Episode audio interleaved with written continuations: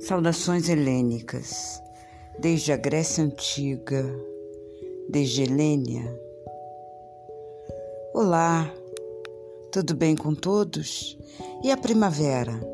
Muito aroma de vida por aí? É isso que eu desejo no coração de todos, aromas de vida.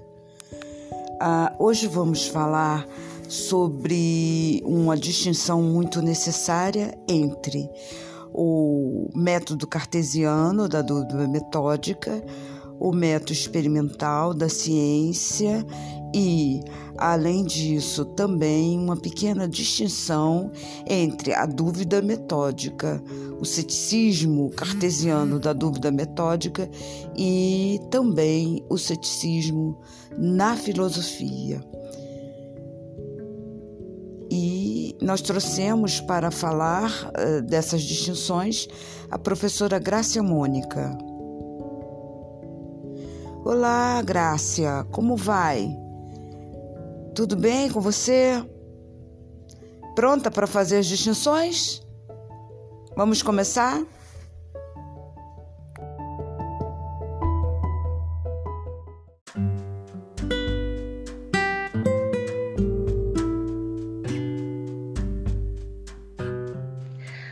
Oi, Helênia.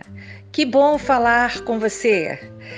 Hoje o nosso tema é a modernidade no século XVII e a aplicação do método. Vamos começar falando sobre várias distinções. Por exemplo, filosofia moderna e ciências experimentais método da dúvida e métodos científicos. A filosofia de René Descartes e o pensamento de Galileu Galilei, porque Galileu Galilei aplicou o método experimental na prática científica. Então, de início, a gente observa que tanto a filosofia moderna, né, que está surgindo aí na modernidade, quanto às ciências experimentais, se baseiam na razão. A razão é a capacidade humana de raciocínio, de pensamento. A modernidade tem essa preocupação com a formalização de um método geral de pensamento.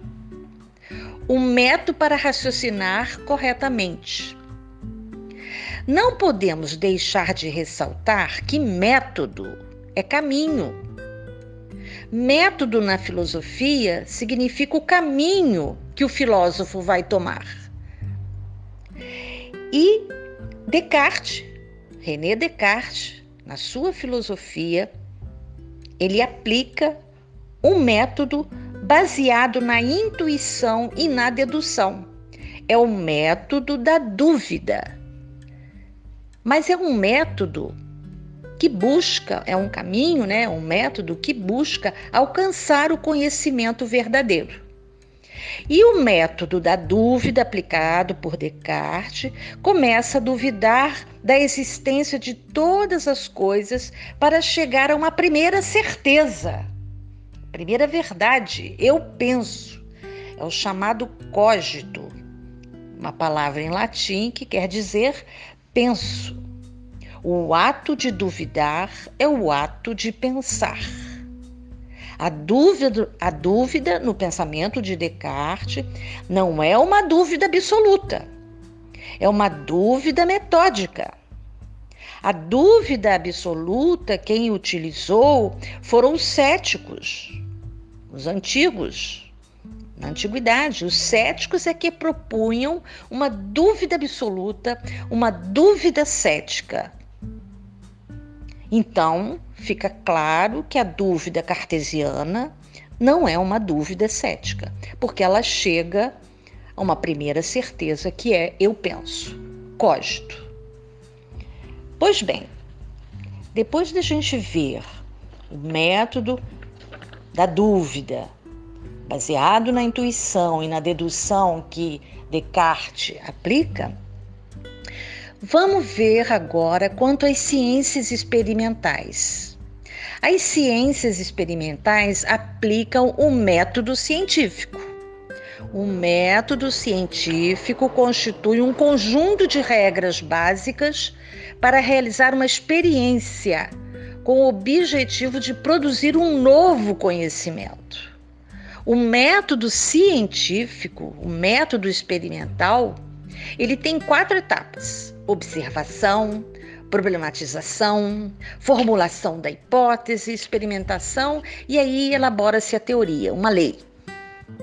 O método científico possui as seguintes características: ele pode ser indutivo, dedutivo, indutivo, dedutivo. Então, nesse sentido, vamos ver Galileu Galilei, que aplicou o método científico experimental indutivo-dedutivo. Ele fez, primeiramente, Análise da experiência, primeira fase. A análise seria a observação. De, para depois formular as leis universais, uma hipótese, a segunda fase da experimentação. A partir da experiência e a confirmação da hipótese, terceira fase, ele já deduz as novas leis da lei estabelecida, quarta etapa. Então, na prática, é, Galileu Galilei aplicou o método científico experimental. Galileu relacionou a hipótese de Nicolau Copérnico de que o Sol é o centro do universo e a Terra gira em torno do Sol. Isso é uma teoria, uma hipótese. Ele aplicou esta teoria, esta hipótese, com as leis da mecânica. Quer dizer, ele ligou a ciência da astronomia à física. E daí surge a física moderna e uma nova concepção de astronomia. Espero que tenham gostado. Então, em síntese, a gente tem que ter em mente que filosofia está no campo da reflexão e ciência está no campo da experimentação. Isso é básico. E se as duas utilizam métodos, os métodos também são distintos.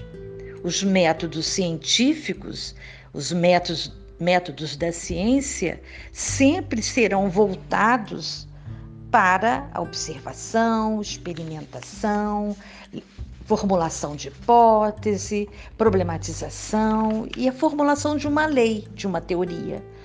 Mas, no campo da filosofia, Descartes, quando utilizou o método da dúvida, foi para justamente chegar, comprovar, confirmar a existência de todas as coisas, o conhecimento. É apenas um método filosófico distinto dos métodos científicos. Eu agradeço muito, Helênia, essa oportunidade que você me deu de poder falar um pouquinho sobre método na modernidade e espero que tenha sido bom para todo mundo, né? Tratar de um tema tão simples e tão, e tão complexo. Obrigada. Um beijo. Então, Graça, muito obrigada por pela sua contribuição.